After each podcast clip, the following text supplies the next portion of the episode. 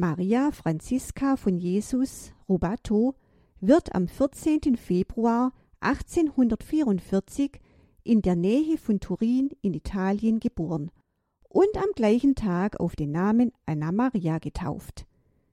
Im Alter von vier Jahren verliert sie ihren Vater.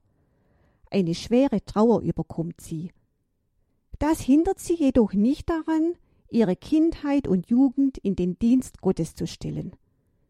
Später schreibt sie ihrem geistlichen Begleiter, dass sie schon als Kind das Gelübde der Keuschheit abgelegt und sich so Gott geweiht habe. Als Anna Maria 19 Jahre alt ist, stirbt ihre Mutter. Daraufhin zieht sie nach Turin zu ihrer Schwester Magdalena. Doch Anna Maria findet nicht im Haus ihrer Schwester Aufnahme, sondern im herrschaftlichen Gebäude der adeligen Mariana Scofoni. Sie wird deren Wirtschafterin und Gesellschaftsdame. Außerdem hilft sie ihr bei der Verwaltung des riesigen Besitzes. In jenen Jahren begibt sich Anna Maria in viele Pfarreien der Stadt, um den Kindern Katechismusunterricht zu erteilen.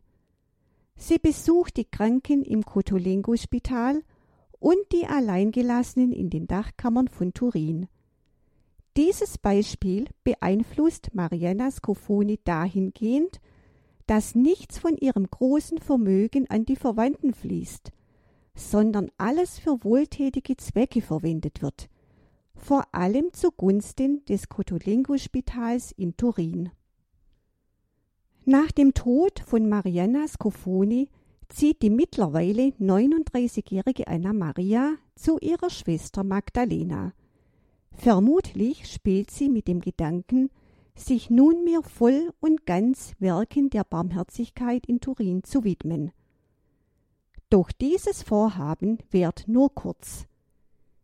Im Sommer 1883 fährt sie nach Luano, einem Städtchen an der ligurischen Westküste. Zusammen mit ihrer Schwester macht sie dort Ferien. Jeden Morgen besucht sie die Kirche der Kapuziner. In der Nähe der Kirche befindet sich ein Gebäude im Rohbau. Eines Tages im August vernimmt sie beim Verlassen der Kirche Weinen und Klagen. Ein Stein, der vom Baugerüst gefallen war, hat einem Handwerker eine blutende Kopfwunde beschert. Rubato leistet dem jungen Mann erste Hilfe. Sie wäscht ihn, versorgt die Wunde und steckt ihm zwei Tageslöhne zu. Dann schickt sie ihn zur Erholung nach Hause. Dieses Bauwerk, in dem das Unglück passierte, ist dazu bestimmt, eine Schwesterngemeinschaft zu beherbergen. Für diese Gemeinschaft wird eine Oberin gesucht. Nicht zuletzt aufgrund des eben geschilderten Verhaltens gegenüber dem Verletzten ruhen nun alle Hoffnungen auf Anna Maria Robato. Nach einem Jahr Bedenkzeit gibt sie schließlich ihr Einverständnis. Im Februar 1885 bekommt sie, zusammen mit fünf anderen jungen Frauen, das Ordenskleid. An diesem Tag wird aus Anna Maria Schwester Maria Franziska von Jesus. Es ist der Anfang der Kongregation der Kapuziner Tertiarschwestern von Loano. Sie widmen sich der Pflege und Betreuung der Kranken, vor allem in Form der Hauskrankenpflege. Ebenso liegt ihnen die christliche Erziehung der Jugend am Herzen. Nach eineinhalb Jahren legt Schwester Maria Franziska von Jesus die Ordensprofess ab. Sie wird die erste Generaloberin der neuen Schwesterngemeinschaft. Es gelingt ihr, die Gemeinschaft im ganzen italienischen Ligurien auszubreiten, später dann auch in Uruguay, Argentinien und Brasilien.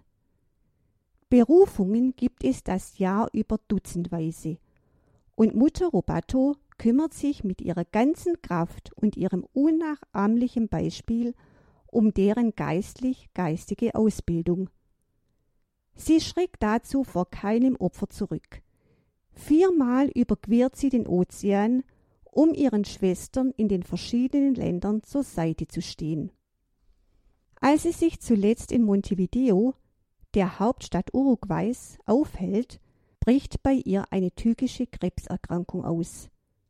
So verbringt sie die letzten Jahre ihres Lebens in Uruguay. Infolge dieser Erkrankung stirbt Schwester Maria Franziska von Jesus am 6. August 1904 im Alter von 60 Jahren.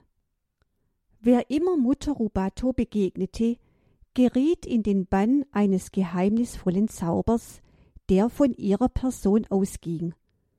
Ein ehemaliger Minister erinnert sich in einem seiner Briefe, wie beeindruckt er im Zuge eines kurzen Treffens von ihrem ruhigen, abgeklärten Blick war. In ihren Augen lag etwas Überirdisches, wie von jemandem, der eine lange Reise zum Herrn unternommen hatte. Es war offensichtlich, dass ihr ganzes Herz von Christus in Besitz genommen war. Der Ruf der Heiligkeit, der sie schon zu Lebzeiten umgeben hat, nimmt nach ihrem Tod weiter zu. Papst Johannes Paul II. sagte über ihr Leben und Wirken Sie hat aus ihrem Leben einen ständigen Dienst für die Letzten gemacht und die besondere Liebe bezeugt, die Gott für die Kleinen und Schwachen hegt. Sie ist getreu den Spuren des heiligen Franziskus gefolgt, der in die Armut des Evangeliums verliebt war. Sie hat nicht nur gelernt, den Armen zu dienen, sondern selbst arm zu werden und hat ihren geistlichen Töchtern diesen besonderen Weg der Evangelisierung aufgezeigt. Sie möge ihr prophetisches Zeugnis der Liebe auch heute auf den vielfältigen Feldern des Apostolates fortsetzen, wo ihre Kongregation arbeitet und dazu beiträgt, jedem Menschen, zumal den Leidenden und Verlassenen, die universale Einladung zum himmlischen Hochzeitsmahl bekannt zu machen.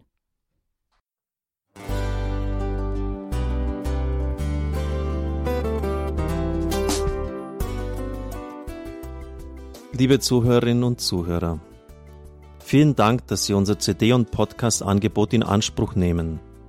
Wir freuen uns, dass unsere Sendungen auf diese Weise verbreitet werden. Dieser Dienst ist für Sie kostenlos. Für uns ist er allerdings mit einem nicht unerheblichen finanziellen Aufwand verbunden. Deshalb sind wir für jede Spende dankbar. Alle Bankverbindungen unserer Spendenkontos können Sie über unsere Homepage horeb.org unter dem Menüpunkt Spenden einsehen. Dort besteht auch die Möglichkeit, online zu spenden. Natürlich nach den neuesten Sicherheitsstandards. Sie können diese Informationen auch bei unserem Hörerservice unter der Telefonnummer 08328 921 110 erfragen. Ich wiederhole die Rufnummer 08328 921 110. Vergelt's Gott für Ihre Unterstützung. Ihr Pfarrer Kocher.